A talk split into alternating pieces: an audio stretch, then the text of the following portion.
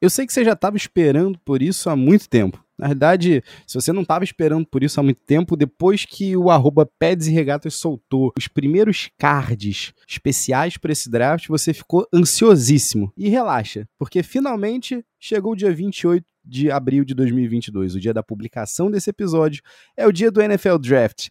E claro, que a gente aqui do Peds Regatas ia se preparar para uma data tão importante que eu já falei para vocês que devia ser feriado. Vocês sabem disso, né? E a gente está aqui hoje, na verdade eu tô aqui hoje porque o Flavinho infelizmente não pôde estar presente nesse episódio, mas eu tô muito bem acompanhado do meu parceiro também de bancada no processo da Fraterno, Daniel De Grandes, trazendo o famoso DDG Report. É isso mesmo, a gente vai falar sobre os prospectos que você vai ouvir pelos próximos três dias pelo menos durante o recrutamento da Liga de Futebol Americano dos Estados Unidos. Você tá pronto? Se não tiver, você sabe o que você tem que fazer, né? Estica essas pernas, ajeita esse fone de ouvido, que tá começando mais um Peds e Regatas Podcast. Iguodala to Curry, back to Iguodala, up for the layup,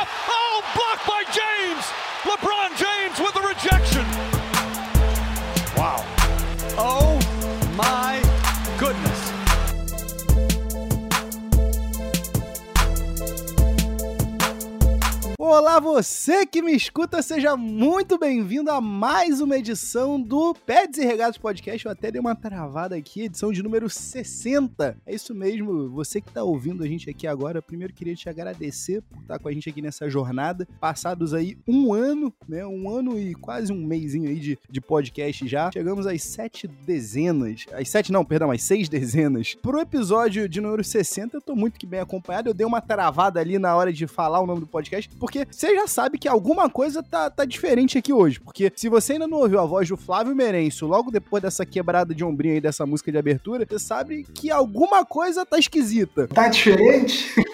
tá diferente. E você que me escuta no processo Nada Fraterno, você já reconheceu essa voz aí, falando diretamente de Passo Fundo. Eu tô aqui na presença dele, que já esteve aqui no Pé Desregate Podcast, falando sobre NFL dessa vez. A gente vai falar sobre NFL Draft. Eu tô aqui com Daniel Degrande. Seja muito bem-vindo, meu irmão. É, é, sempre um prazer estar ao seu lado, meu amigo. É sempre um prazer. E hoje estamos aí para falar de algo diferente, estamos aí para falar de NFL. Falar de coisa é boa dessa vez, né, Dani? Porque para que, que a gente vai falar de Sixers, né? Ah, time filha da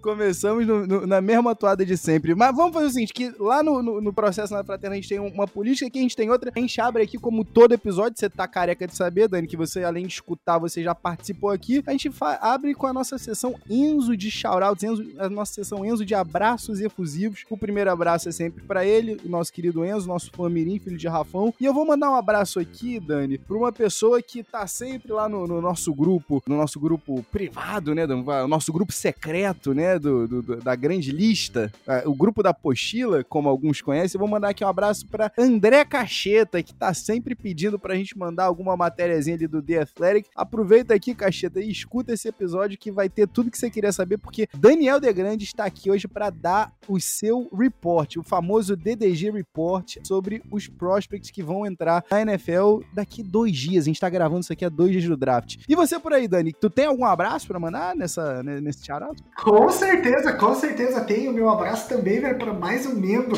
do nosso grupo secreto, da nossa apostila. Tonhão, meu, um abraço pro Antônio, tá? Também um torcedor fanático do Eagles, que também gosta muito do draft e com certeza tô chamando ele aqui para ouvir o nosso podcast, porque aqui vai o, o, DDG Report dois dias antes do draft. Para quem é de, do grupo secreto, o pessoal sabe que esse aqui é quase que um episódio destinado ao Antônio, porque o Antônio tá sempre assim: Dani, mas o que, que tu acha de Fulano? E o que, que você acha de Ciclano? Dani vai aqui dar o, o, os caras dele, mas a gente vai logo depois desse, desse pequeno break falar sobre o NFL Draft. 319! 319! Dani, vamos lá. Vamos começar já direto pela parte mais polêmica. Eu tenho ouvido muito papo sobre essa classe tá se assemelhando enquanto a posição de quarterback. Aquele ano que a gente teve só um quarterback na primeira rodada e tinha sido EJ Manuel. Eu quero saber de você, um, qual é o, o risco disso acontecer? E dois, quem é que se salva desse grupo nefasto, vai? Eu não acho a classe do draft desse ano tão ruim quanto aquela. Eu acho que aquela classe tinha AJ Manuel, tinha Geno Smith, tinha Matt Berkeley, mas eu não acho essa classe de 2022 tão ruim assim. É claro, também a gente tem que ponderar que ela não é uma classe igual a do ano passado, que tinha Trevor Lawrence, né, que tinha ah, vários prospects da, da posição que eram realmente bons. Essa classe desse ano, cara, pra te ser bem sincero, sincerão contigo, eu draftaria um quarterback na primeira rodada. Pra você que tá ouvindo a gente aqui, você já deve ter visto que no nosso arroba no, no Instagram e também no Twitter, no arroba Pés e Regatas, o nosso estagiário, o arroba o Mikezito, tá lançando uns cards bem bacanas, inclusive com um arquivo aí sobre os quarterbacks. E aí você já viu que o primeiro nome aí que saiu foi o Malik Willis. Eu quero saber, Dani, o Malik Willis é esse quarterback teu de, com grade de, de, de first round? Só ele. Só o Malik Willis para mim se salva dessa classe. Também tem que se falar que ele é um projeto. O tape dele Liberty mostra vários pontos assim que ele deixa a desejar, porém eu acho que o atleticismo dele, a presença no pocket que eu acredito que ele tem e o braço, principalmente o braço dele, são coisas que não se ensinam. O braço é o melhor braço da classe, é assim, é fenomenal. Ele consegue fazer os passes em várias plataformas. Eu acho que por isso, Alone, e pelo atleticismo, eu acho que ele vale a escolha de primeira rodada. Nada absurdo, tá? Já vou deixar bem claro, não é um dos meus 10 melhores prospects dessa classe, mas ele vale uma escolha de primeira rodada. Vamos lá, Kenny Pickett. Kenny Pickett é um quarterback que, na minha visão, tá estampado quando eu vejo o tape dele backup. E ninguém drafta um quarterback pensando em backup só, né? Um cara que vai ganhar seus milhões na liga sendo backup, mas para mim, o tape, ele fala isso. Backup. Vamos lá. Desmond Reader, Cincinnati.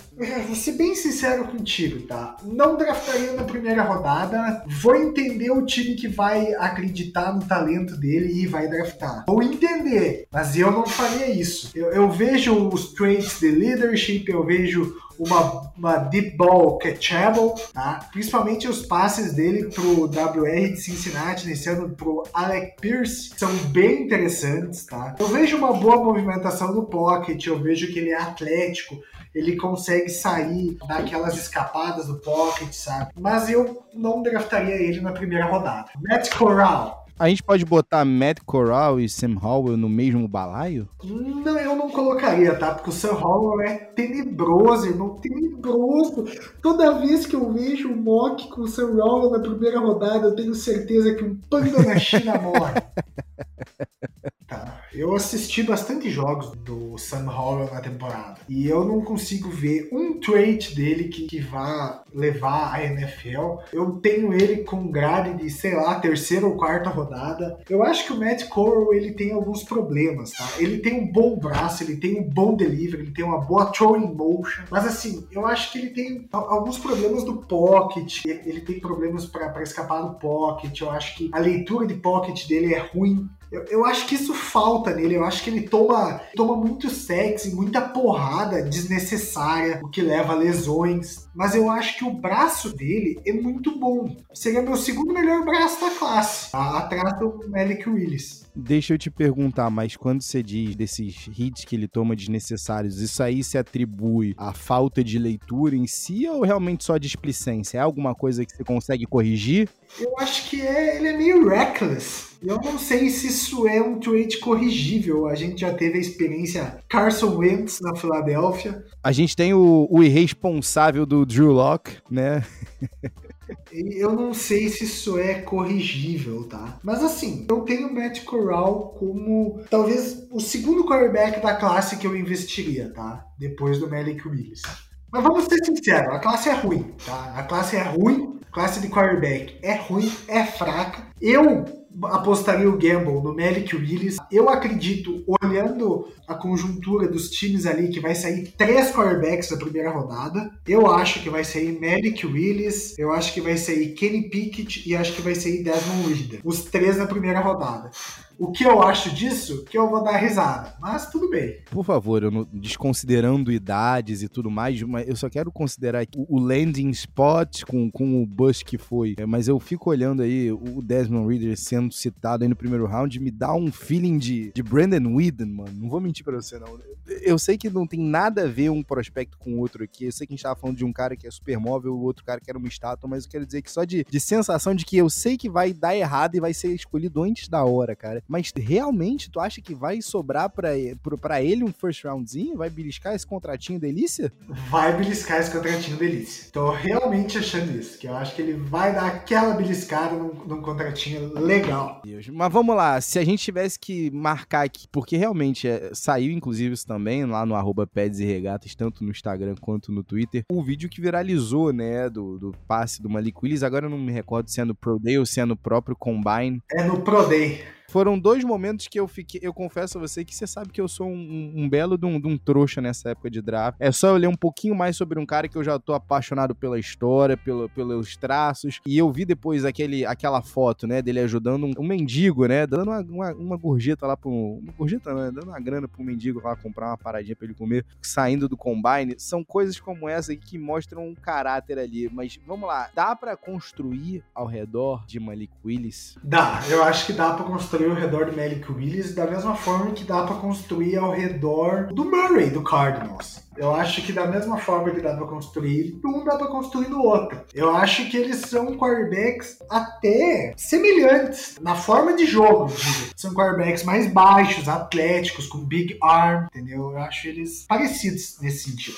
Mas, nesse sentido, tá? Não, não no tape, tá? Porque assim, o Kyler Murray era um first overall que tinha um tape muito melhor do que o tape do, do Malik Willis, que isso fique bem claro. Inclusive, isso aí, aqui, um, mais mais um salve aqui para Antônio. Antônio te falou, inclusive, isso contigo, né? Poxa, eu olho pro tape do Malik Willis, eu vejo algumas das deficiências dele tão claras. Quais são as principais aí para você, Dani? Qual seria o caso para você falar, não, pera aí, esse cara não é um quarterback de primeira rodada?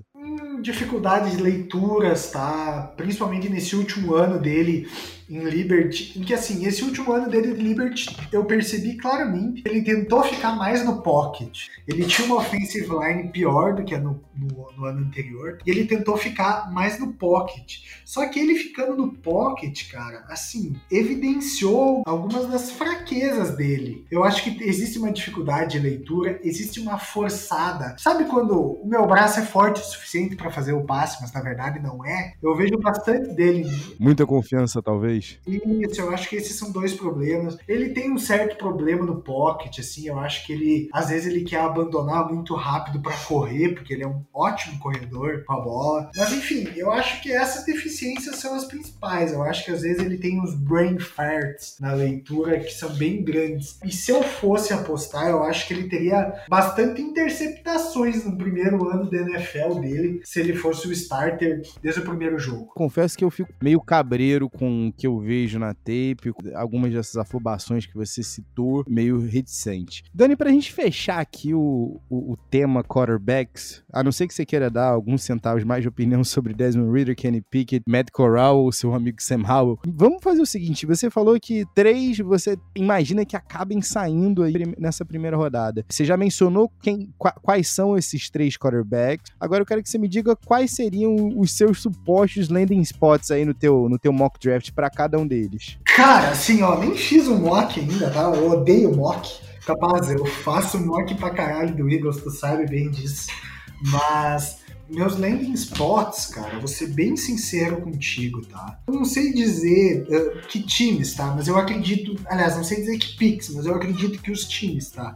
O Panthers. A não ser que eles resolvem abrigar a discussão do draft de 2018, né? Na, dentro do QB room deles, né?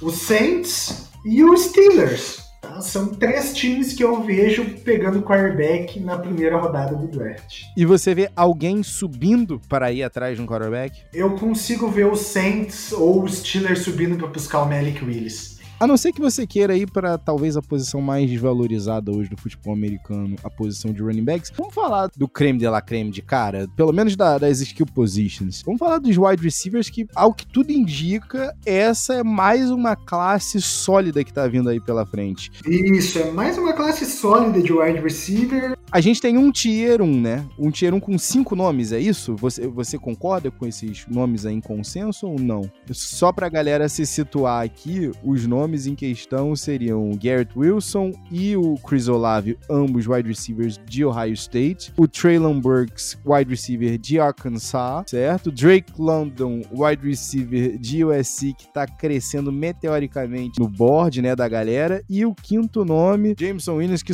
que sofreu, né, com esse el no jogo do campeonato, né, entre Alabama e Georgia. Eu vou ser bem sincero contigo. Para mim existe um Tier 1 de dois jogadores.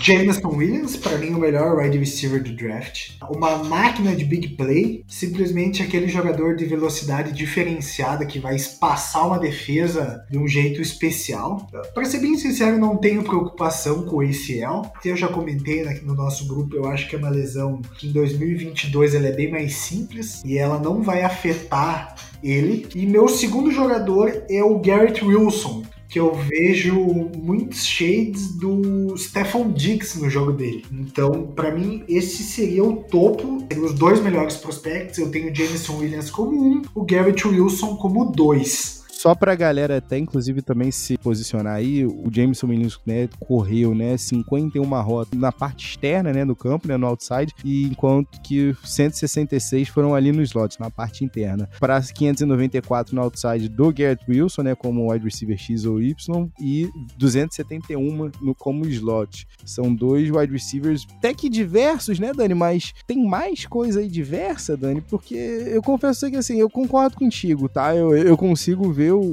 Garrett Wilson, talvez o, um, um, dos top 2 aí da classe, mas tu não te intriga, não, com o Traylon Burks, cara? Me intrigar eu até intrigo. Pra mim, não tá nesse tier 1 dos jogadores, tá? Eu tenho algumas question marks ainda com a velocidade dele, com o route tree dele, tá? Eu acho que ele é um, um cara que vai ser um slot machine.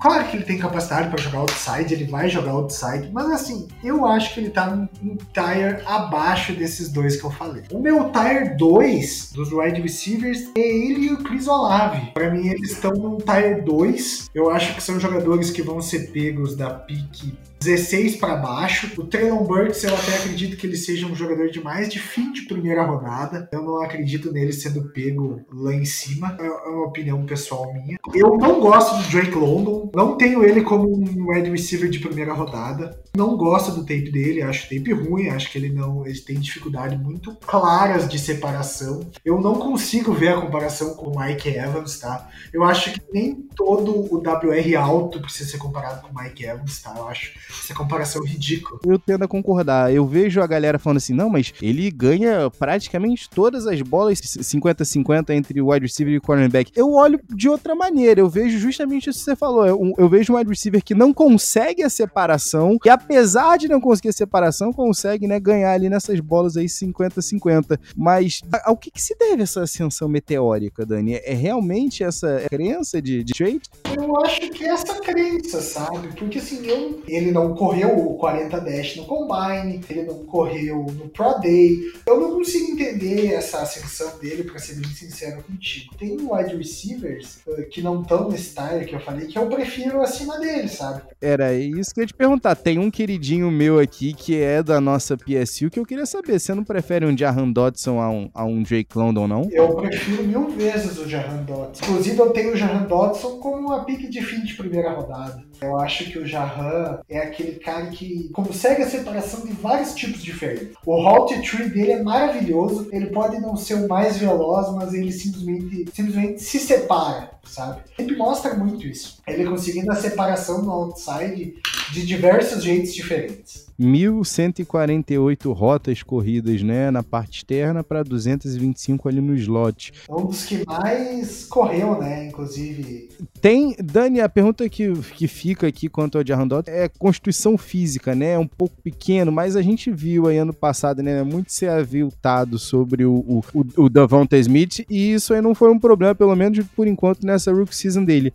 Com certeza não foi. Eu acho que o Jared Dodson me lembra de John Ty Johnson, o wide receiver do, do, Pittsburgh Steelers. Ele me lembra bastante ele. Só para recapitular para a galera que tá ouvindo a gente aqui. Você tem no seu tier um Jameson Williams como o melhor wide receiver da classe, apesar do ACL, né? E o Garrett Wilson acompanhando ele. Num segundo tier, Chris Olave e Traylon Burks. Num terceiro, apesar de você considerar o Jaron Dodson melhor que o, o, o o Drake London, né, tá à frente para você, você acha que eles estão nesse mesmo tier? Não, o terceiro tier é entre o Jahan Dotson e o George Pickens o wide receiver de Geórgia, tá? Esse terceiro tier é deles e um quarto tier, já de segunda rodada, é onde tá o Drake London para mim. Mas daí teriam outros jogadores de segunda rodada, como Sky Moore, de Western Michigan, como Christian Watson, de North Dakota State, como Jalen Tolbert, South Alabama,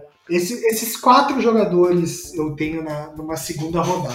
Como David Bell estaria ali? Não, não. David Bell eu teria numa terceira rodada. David Bell, Alec Pierce, John Matt, Calvin Austin, Khalil Shakir, todos numa terceira rodada. Fala para mim o seguinte, Dani, já que a gente chegou até aqui, pelo menos aqui eu contei oito jogadores com notas tuas de primeira ou segunda rodada. Quão boa tá essa classe para ser? Porque apesar da gente ter essa quantidade de nomes aí, eu não vejo, claro, número um zaço, né? Ela não tem um Chase, tem um Jamar Chase nessa classe de wide receivers. Mas ela é uma classe muito boa. Eu acho que ela tá abaixo dos últimos dois anos, mas ela também é uma boa classe de wide. Com bom depth, tá? Ela tem bons jogadores de segundo dia, ela tem bons jogadores de terceiro dia. Até se eu for citar eu até gostaria de citar. Tem alguns jogadores de último dia, né, de quarta rodada para cima, que eu acho que podem ser bons sleepers para começar com Kyle Phillips, tá? É um ótimo uh, de UCLA, é um ótimo prospect de slot receiver. Eu também gosto do Danny Gray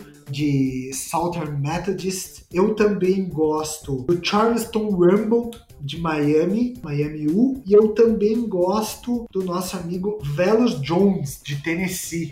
Eu acho que esses quatro jogadores de último dia podem ser sleepers bem interessantes. Fala para mim uma coisa aqui, por que eu tenho que realmente acreditar no menino lá de North Dakota State, Christian Watson? No Christian Watson? Eu acho que ele é um gamble, tá? Você aposta na altura, né? Porque ele é muito alto, e você aposta que ele vai ser o cara que vai criar separação naquelas rotas para end zone, né? aquelas rotas longas. Eu acho que o gamble é esse. É draft, é gamble. Eu não daria esse gamble na primeira rodada, mas eu entendo o time que dá esse gamble na segunda rodada. Tá, então vamos lá. Eu vou falar para você a característica, eu quero que você me diga o wide receiver que tem essa característica no grupo, tá? Melhores mãos dessa classe. Essa, essa é uma boa pergunta, hein? Melhores mãos da classe. Mas eu vou te dizer que eu acredito que as melhores mãos da classe sejam do do nosso menino Garrett Wilson. Fui olhar a tape para ver o Wilson, mas a gente não tem como não ver aquele menino, né, o, o mais novinho que vem para próximo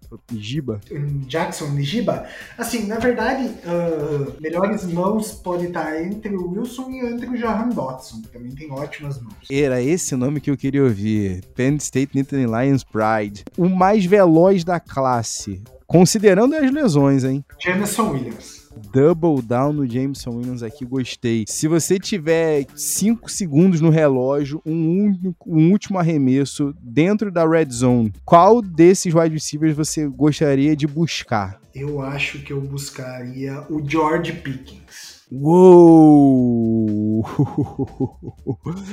É por isso que eu gosto do DDG Report, porque aqui não tem essa de, ah, vou seguir a maré, falar de Drake London. Se eu não gosto, eu não falo, meu amigo, tá certo. É, eu queria saber, pra gente fechar aqui, tá? Qual vai ser o wide receiver que tu acha que vai sair primeiro da classe? Primeiro, Jameson Williams. Mesmo com a lesão, tu vai dar esse double down mesmo? Mesmo com a lesão, double down, eu acho que ele sai como primeiro wide receiver e se não fosse a lesão, ele sairia, sairia no top 7. Uou! Uou, uou!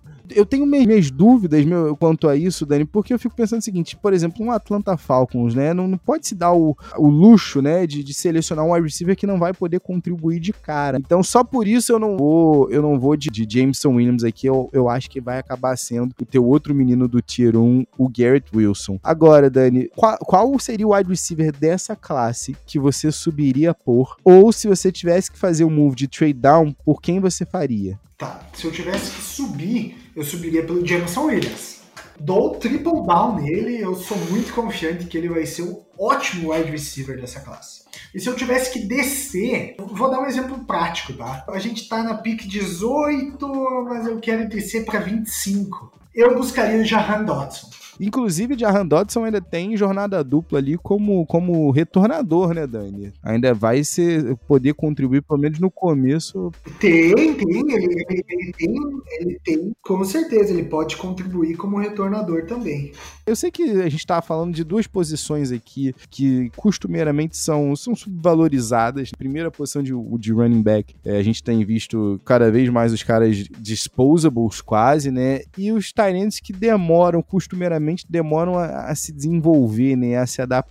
Primeiro aos esquemas de bloqueio, né, do, do, do colegial para o profissional, e segundo mesmo a ser realmente uma referência no, no, no jogo ofensivo dos, seus respectivos times. Mas vamos lá, me dá uma palhinha aqui de quais são os nomes que a cabra que, que, que tá ouvindo a gente aqui, a, a mina de fé que tá ouvindo a gente aqui, não podem perder e, e tem que saber que vão ser os baluartes da classe. Quem são dentre os wide eh, dentre os, perdão, os tight ends e os running backs? Running backs eu vou dar dois nomes só. Curto e grosso. O primeiro nome é o Kenneth Walker, de Michigan State. E o segundo nome é o Brice Hall, tá? de Iowa State. Tá? São só esses dois nomes que eu acho que o povo precisa ficar sabendo de running back dessa classe. Então, sem amor aí pro irmão de Dalvin Cook. Eu gosto do James Cook, tá? Eu gosto dele, mas ele é uma escolha de terceiro dia. Não, não acho ele uma escolha de nem de primeiro nem de segundo dia, então não, não sei se, se merece tanta menção assim. E de tie end, eu acho que tie end eu vou falar três nomes, pode ser? O primeiro, e para mim melhor da classe, Greg Dulcich de UCLA. O segundo nome que eu vou, que eu vou falar é o Jelani Woods, de Virgínia, tá? O tight end mais atlético da história do Combine. O terceiro nome é o Trey McBride, de Colorado State. São os três nomes que eu acho que valem a menção dessa classe de, de tight end. Também não é muito boa. Ela tem um bom depth, ela tem bons jogadores draftáveis, principalmente no último dia, tá? Mas não é nada que assim, nossa, você fique maluco pela classe. Dentre esses dois running backs aí, algum dos dois pode ser um. aquele termo, inclusive, hoje já em desuso, né? O, o bel cow de um time, ou você acha que são ambos running backs para serem utilizados em comitê? E dois, eu quero saber de você, desses talentos que você trouxe, qual que é o que você acha que tem mais chance de já aparecer de cara num primeiro ano na liga? Se é que algum deles tem essa possibilidade. Eu acho que é o Greg Dulcich de UCLA. Eu acho que ele é realmente um, um bom tight end.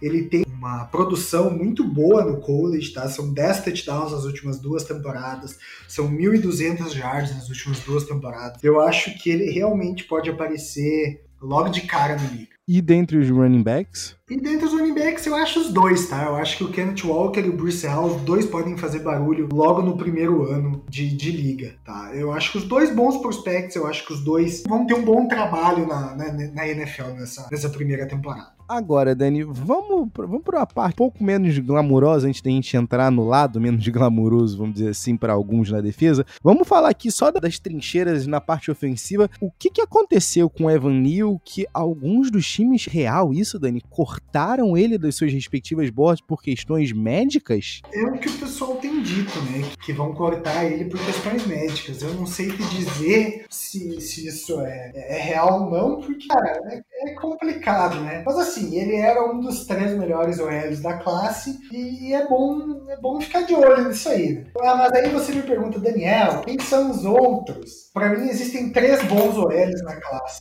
que vão sair no top 10 desse draft, tá? São eles o Evan Neal, de Alabama, é o Charles Cross, de Mississippi State. E o outro é o nosso querido amigo Iken Ekwonu, de NC State. São os três jogadores de OL que eu acho que, que saem na primeira. Na, na, no top 10, eu diria. No top 10 da, da classe. São três jogadores que têm potencial de left tackle, três jogadores que vão ser left tackles no próximo nível e bons left tackles. Certo, mas se a gente tiver então que adentrar um pouco mais antes da gente fazer algumas perguntas específicas sobre, sobre os OLs em, em geral, dentro ali da linha ofensiva, entre os guards e os centers, tem um nome ali para center que. Vou aproveitar, eu sei que a gente não tá na sessão abraço, mas vou aproveitar e mandar um abraço para Iago Amaral, porque Iago Amaral, junto com você, senhor Daniel de Vocês são dois tarados no Tyler Lindenbaum. Eu tô ouvindo vocês falarem do, do Lindenbaum há pelo menos o que, uns dois ou três anos? Isso no, no nosso grupo secreto, né?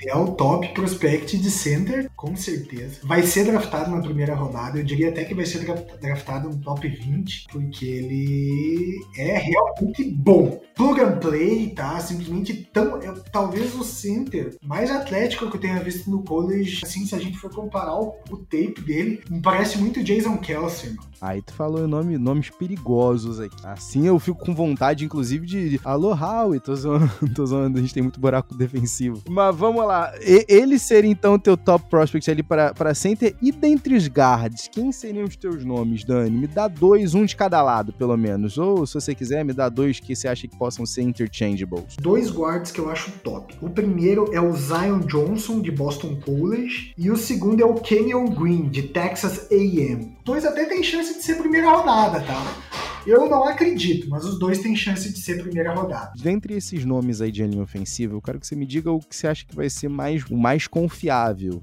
em todos eles. Eu gosto do Evan Neal, mas se eu fosse pegar um cara, esse não vai buscar esse vai ser o cara, é o Linderbaum. A tape é bonita. É o Linderbaum, eu acho que ele é um plug and play OC que vai ser por muitos anos ao pro. Sabe o que, que me chama a atenção, Dani? Porque o, nome que vem quase como consenso né, atrás deles, né? Inclusive o Dan Burglar, que você adora, eu também, do The Athletic, que inclusive escreve um guia todo ano, né? O, o The Beast, com o agrupado de todos os prospects aí que ele avalia. O Cam Jurgens tá, tá ali como segundo da classe, mas me parece que existe um gap ainda, ainda grande, né, Dani? Apesar do, do, do Cam Jurgens aparentar ser também quase que um plug and play, você acha que o, o, gap maior entre o primeiro center e o segundo tá maior do que o primeiro left tackle pro segundo? Com certeza tá maior se você tivesse selecionado, Dani, um, um OL para começar a reestruturar a tua linha ofensiva, eu tô aqui falando de times que realmente estão precisando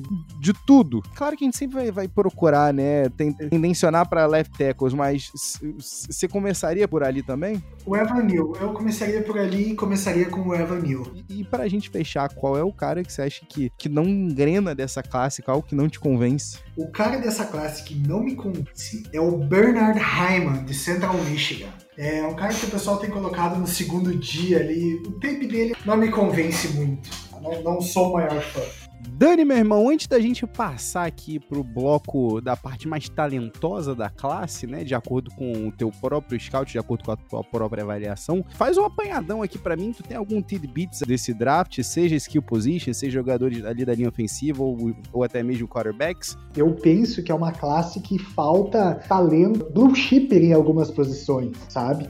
Por exemplo, running back. Em outros anos nós tivemos Saquon Barkley, nós tivemos Jonathan Taylor, nós tivemos Najee Harris, e esse ano vai ser o primeiro ano desde o draft que o Tennessee Titans draftou o Bishop Sankey como o primeiro running back da classe no segundo round, que a gente provavelmente não vai ter running back na primeira rodada. Provavelmente eu digo com quase 100% de certeza. Eu não vejo o Kenneth Walker nem o Bruce Hall, que são os dois melhores running backs da classe, sendo selecionados na primeira rodada. A galera que gosta de fantasy nesse momento está chorando. Aguardem que Bijan Robinson venha ano que vem, galera. Outra posição que eu acredito que também não tenha esse talento blue chipper, que pode não ter jogadores draftados nem na segunda rodada, diga-se de passagem, é a posição de tie end. Também não vejo um talento tão grande nessa classe. Tem um certo talento na ter que vale uma terceira rodada, uma quarta rodada, mas não vejo muitos jogadores que vão ser draftados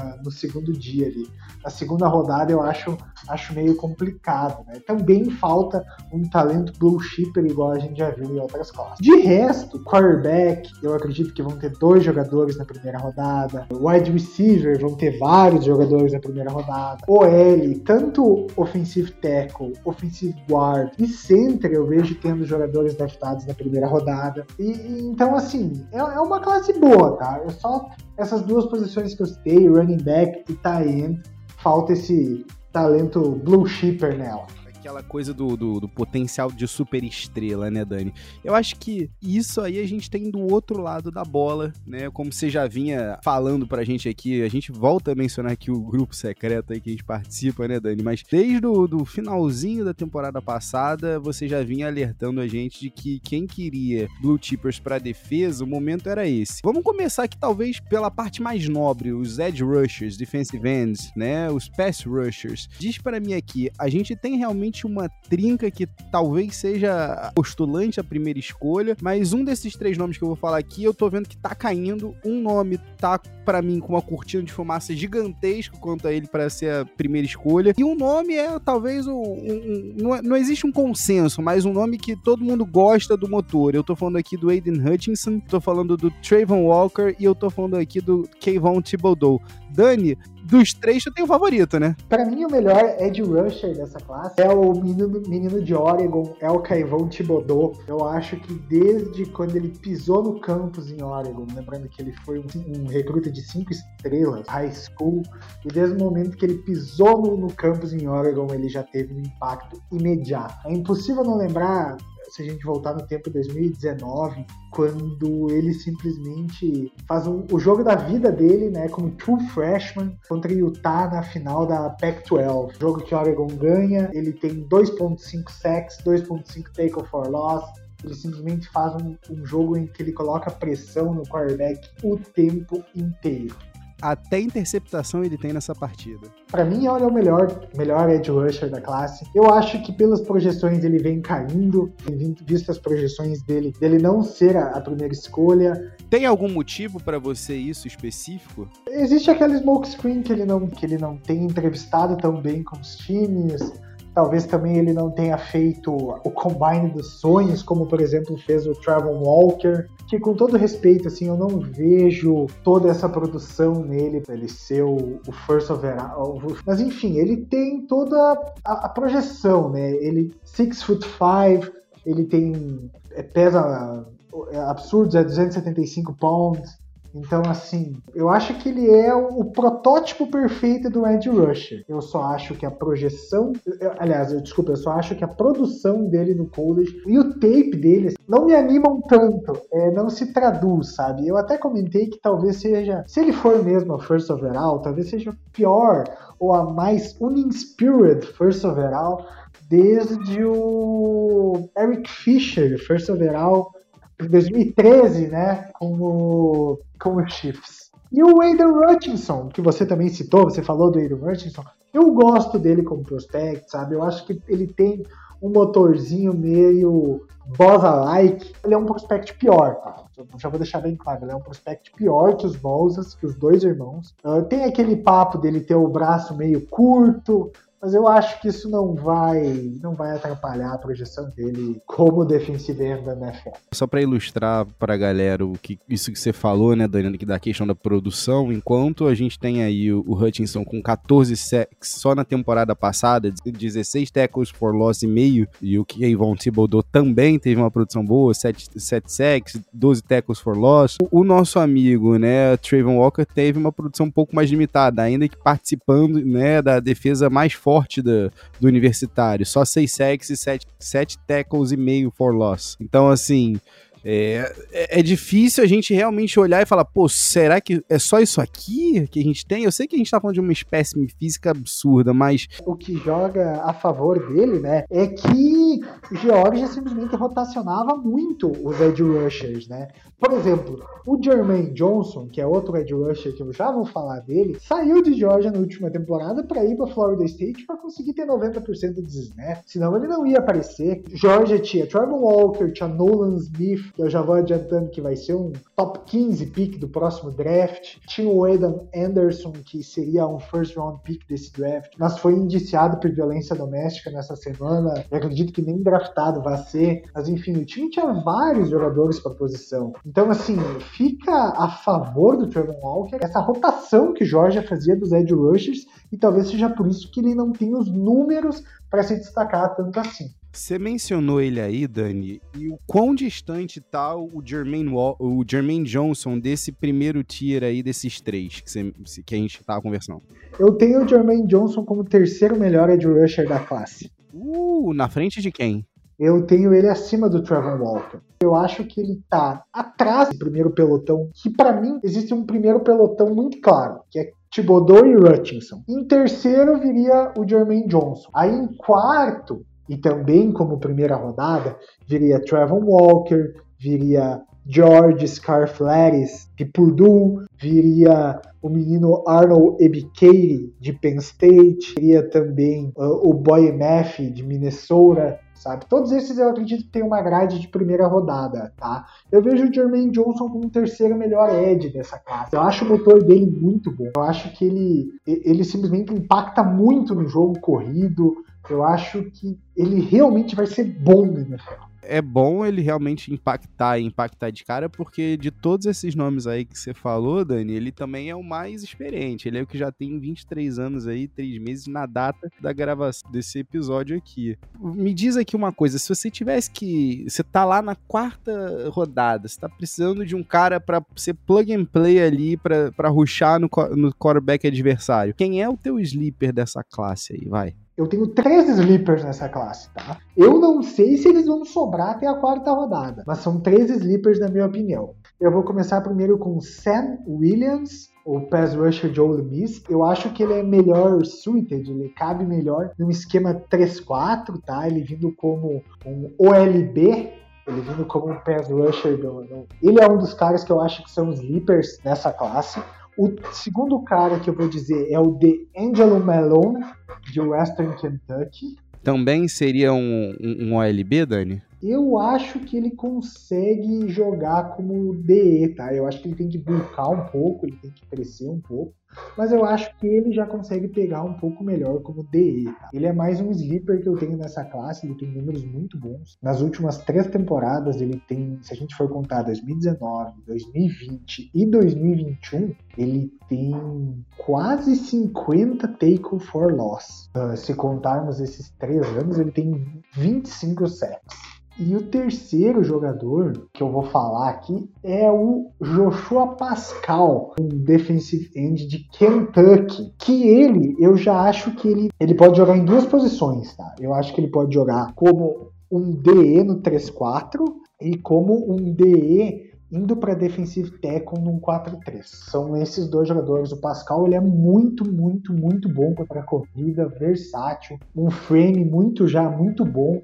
Eu tenho esses três jogadores como meus sleepers dessa classe. Vamos então encostar aqui no nome que infelizmente estava ali, talvez com grade de primeira rodada, até sofrer a lesão, você tinha mencionado já antes para mim aqui no Aquiles, né? O David Ojabo. Como é que fica, Dani? Dá para fazer uma aposta nele? Em que rodada você falaria assim, não, tá bom, aqui eu, eu gastaria aqui uma pick de qual rodada eu já estaria confortável? Ah, cara, eu vou ser bem sincero com você, eu acho que passou o primeiro round, eu já ia nele.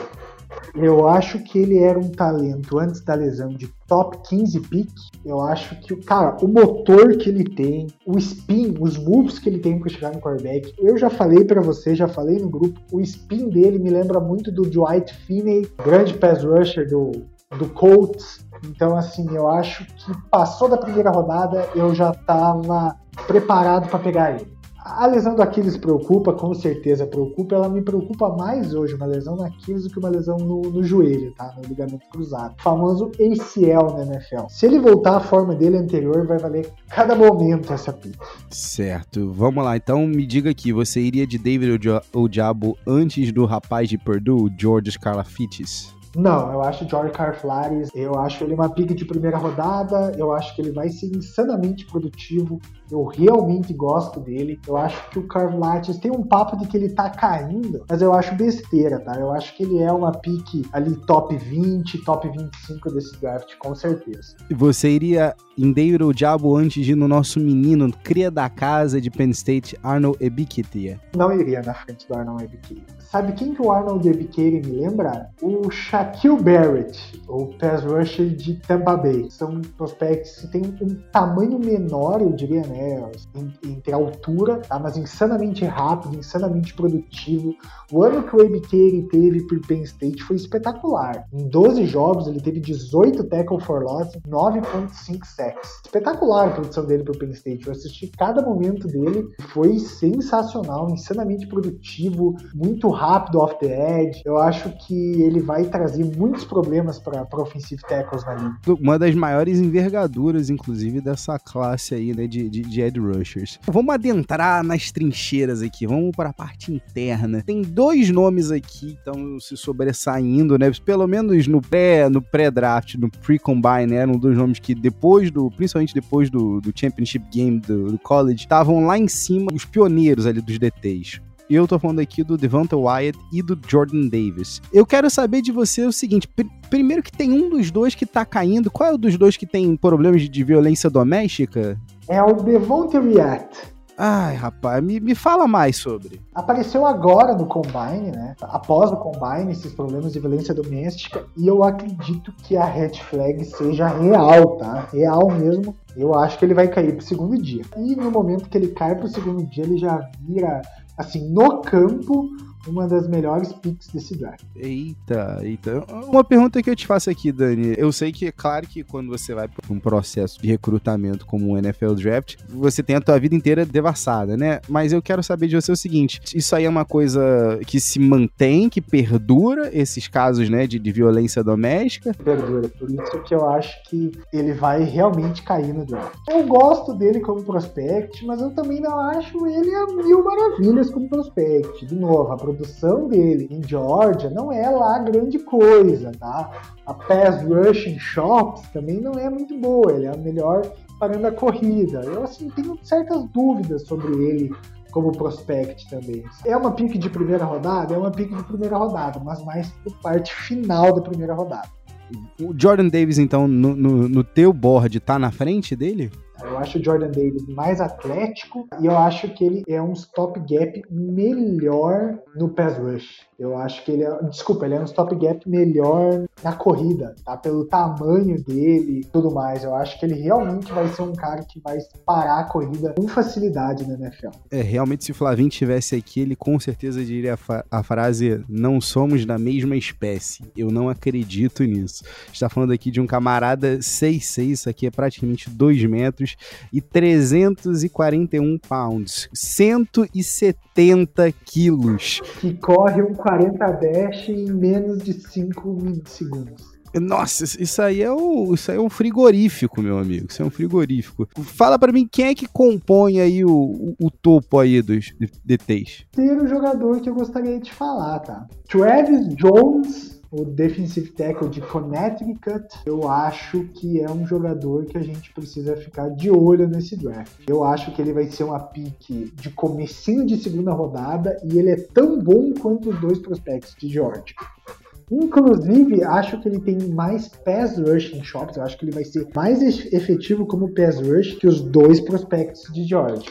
Era isso que eu queria saber. Dos DTs aí, eu sei que os dois DTs da Geórgia são excepcionais run stuffers, né? São excelentes contra a corrida. Agora eu quero saber, o Travis Jones, então, para você, acaba sendo o, o, o, homem de interior de linha que tem os maiores traços para ruxar o quarterback adversário? Desses top prospects, eu acho que ele é o melhor nesse sentido. E eu tenho mais um, eu tenho um sleeper para te falar dessa classe de defensivo. Vou dar um nomezinho para você, ele se chama Haskell Garrett Garrett de Ohio State. Um grande líder, eu acho que um cara com compacto, 6 foot 2, 300 pounds. Eu acho que ele realmente vai ser um cara, um high energy guy que com certeza tem, tem lugar e pode ser até plug and play em algum esquema da NFL. Para você ter uma ideia do quão tarado é Daniel DeGrandes, ele, o Haskell Garrett aqui é simplesmente o 16 na, no, no, ranking do Dan Burglar do The Athletic. Eu gosto do Haskell Garrett mais do que ele. O, o, o Mathis ali, rapazinho de Alabama. É outro jogador que eu gosto. Eu tenho ele como meu quarto defensive tackle da classe. Eu tenho ele logo atrás do, do do Travis Jones. Ele vem de Alabama, ele tem um, um sangue bom, diria assim, um blue blood, e eu acho que ele vai ser um, prospect bom também. Esses quatro eu tenho como meus top prospects da classe, e são quatro jogadores que eu acredito que saiam entre a primeira e a segunda rodada. Não é uma classe tão boa de defensive tackles como já tivemos em outros anos, mas esses quatro me chamam mais a atenção.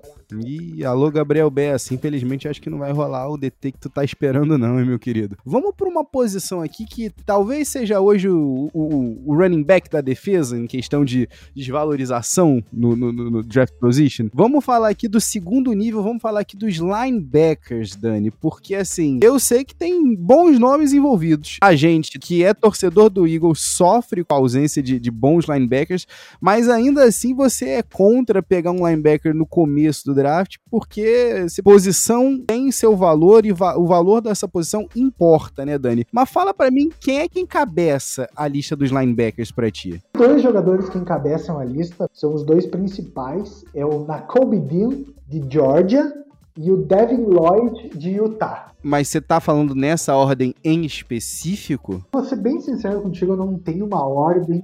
Para mim é o famoso toss-up. Eu vou ser bem sincero contigo. Eu acho Tá, eu, eu vou sair de cima do muro, então. Vou, vamos ouvir pela primeira vez essa minha opinião. Eu prefiro Devin Lloyd ele tem uma size melhor. Tudo bem, ele vai ter 24 anos na época do draft. Ele vai jogar a temporada de 2022, 2023 com 24 anos já nas costas. Uma idade alta para um rookie. Tal qual o Darius Leonard, talvez? Mas eu acho que, cara, ele impacta o jogo de várias formas. Ele é melhor na cobertura, ele é melhor lendo as jogadas. Eu realmente gosto dele. Foram 111 tackles totais ano passado por Utah, 22 tackles for loss, 7 sacks, 4 interceptações, 6 pass deflection. Eu acho ele um linebacker completo, todas as fases do jogo. A gente sabe hoje que a maioria das defesas na NFL estão transicionando, né, para esse um linebacker que, que seja capaz de, de fazer a cobertura bem. O Devin Lloyd é o melhor dos dois? O Devin Lloyd é o melhor dos dois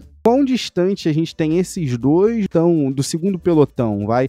Porque eu quero saber uma coisa, para você que tá escutando a gente aqui agora, você não, não tem ideia, mas o, o Daniel DeGrandes, ele, ele é o famoso cara que eu consigo achar um linebacker na terceira, na quarta, na quinta rodada. Ele tava no, eu não me lembro qual foi o ano, o ano Logan Wilson. O, o Daniel DeGrandes passou uns seis meses antes do draft falando do Logan Wilson de Wyoming. E eu me lembro que você bateu tanto na tecla, tanto na tecla, que eu já no final já tava assim, tá, só, só escolha eles, Eagles, porque eu não aguento mais ouvir o Dani falando do cara. E a gente viu uma, uma atuação maravilhosa essa temporada que passou, inclusive com um jogo, um jogo de gente grande, né, no, no Super Bowl 50 e até perdi a conta já aqui, Dani, 54? 50. Isso, isso aí, jogo, jogaço dele. Que, inclusive não foi falta, tá? Inclusive não foi falta. Alô, alô Bengals Nation. Não foi falta. Eu falei disso na hora. Quem é o seu Logan Wilson dessa classe? Classe? Quem é o cara que você escolhe tranquilinho ali na quarta rodada, com a segurança de que vai comandar os teus snaps? Não sei, pode ser na terceira rodada.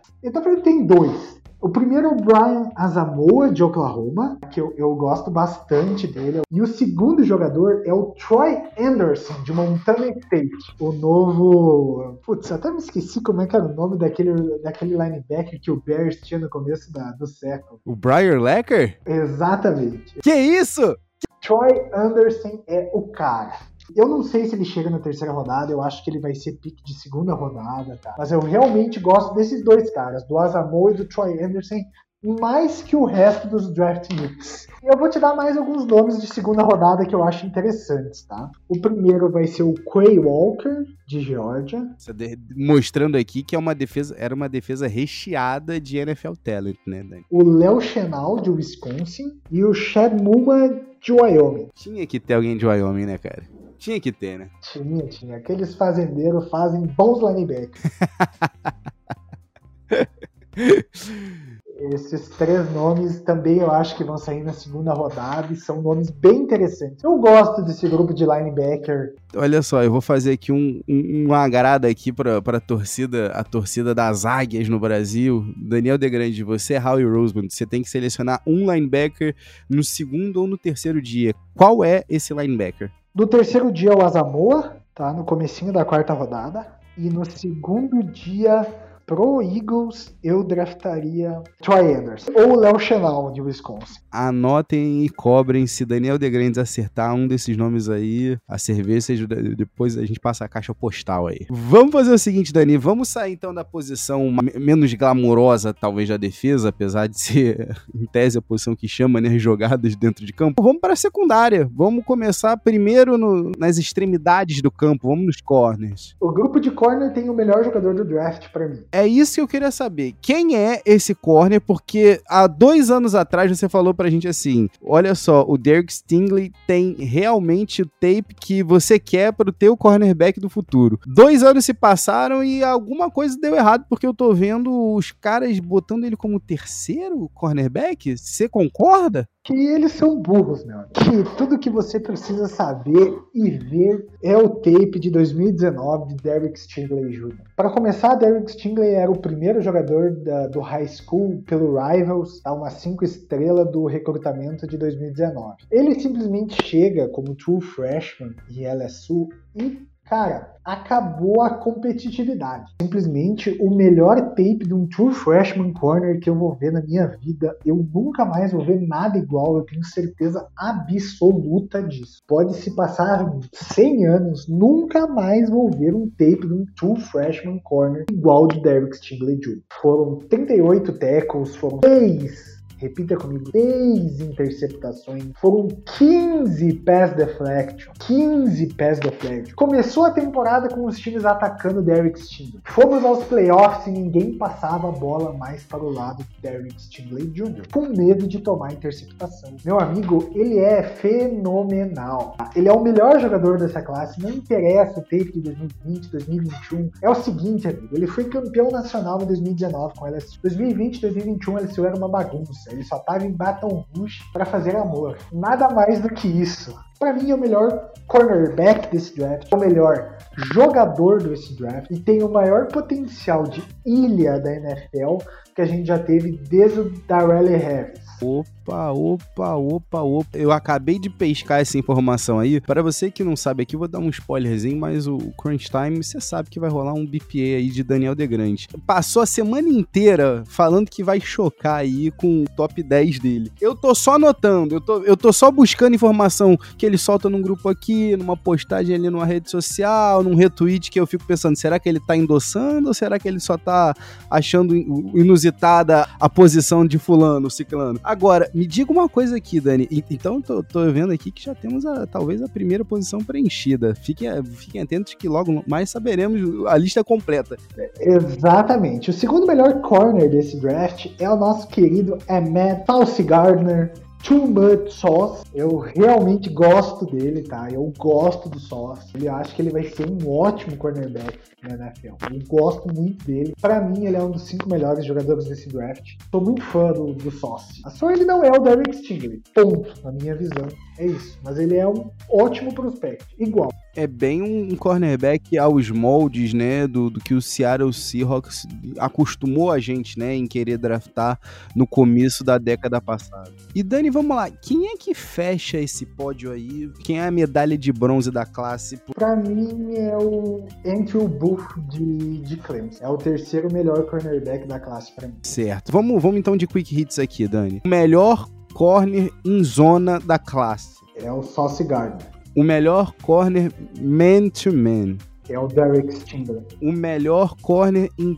press. É o Sauce Gardner. Eu sei que os dois estão no teu top 5 e eu já pesquei aqui que o, que o Stingley é teu número 1. Um, mas eu tô muito curioso para ver o Sauce Gardner na NFL, Dani. Aí, vamos lá. Melhores ball skills é o Derek Stingley. Melhor re retorno com a bola nas mãos também, Derek Stingley. Não, o melhor retorno com a bola nas mãos é do Marcus Jones, um cornerback de Houston.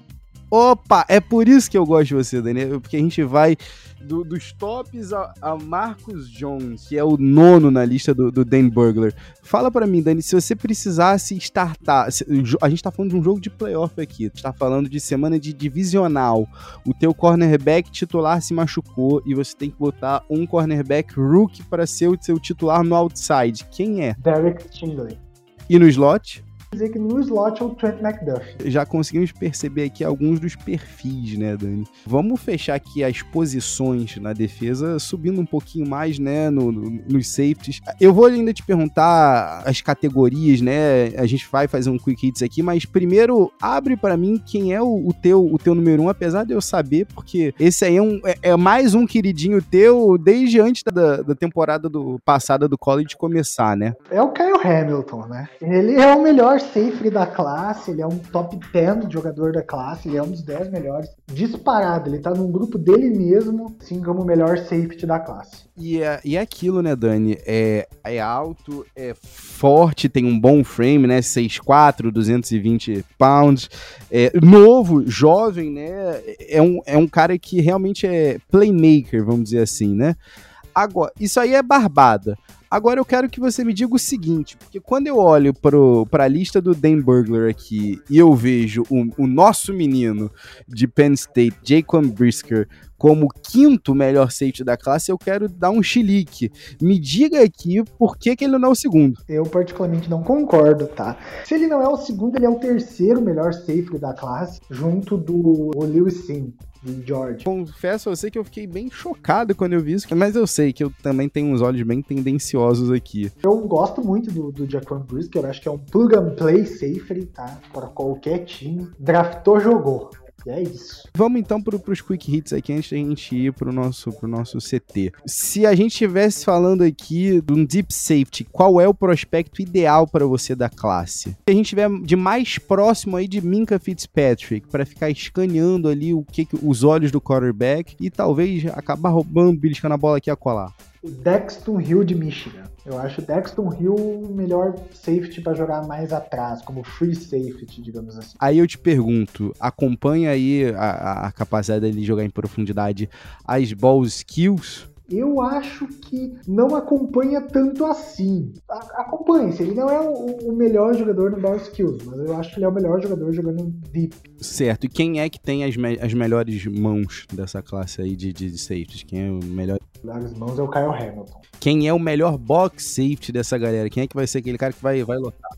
Ai, ai. Kyle Hamilton. Não fale isso que eu fico, que eu fico imaginando coisas por aqui, Dani. Eu fico imaginando coisas por aqui para o nosso Philadelphia Eagles. Qual é o cara que, que você acha que tem o maior potencial de, de, de ser o bust dessa classe? Eu sei que é difícil a gente falar isso, mas quem é o cara que não te convence? Tu olha tape e tu fala, não consigo comprar de jeito nenhum. Desses top, o Dexton Hill é o que menos me convém. E me diga aqui então teu sleeper, vai, pra gente fechar aqui. Meu sleeper dessa classe é o Nick Cross, de Maryland. Certo, um terceiro anista, né? 6-0. Eu acho que ele vai, vai fazer algum time muito feliz na terceira rodada desse draft. Hum, certo. Dani, a gente acho que já deu uma bela de uma enrolada, tá na hora da gente fazer você se comprometer aqui no nosso famoso Crunch Time! It's off to Leonard, defended by Simmons. Is this the dagger? Daniel De Grandes, vamos lá. Tô, eu tô aguardando aqui, ansioso por essa lista aqui. É, e você que não, que não tá sabendo aqui, Daniel De Grandes tá, tá me atiçando a semana inteira falando vai, vai ser chocante. Tem uns nomes aqui brabos. E eu tô só tentando pescar o que, que alguns nomes que ele vai soltando aqui a colar. Então, assim, no episódio de hoje, os 10 melhores jogadores da classe, o BPA aqui de Daniel De Grande. Agora, eu vou soltar aqui só uma préviazinha aqui pra galera saber que eu, quem eu já anotei já saiu, inclusive, aqui nesse episódio aqui, o Dani já soltou aqui que tá nesse top 10. O Derek Stingley, o Sauce Garner, Kayvon Thibodeau e o, o Kyle Hamilton. Agora, eu quero saber os outros seis que eu não consigo achar de jeito nenhum. Ah, não, perdão, perdão.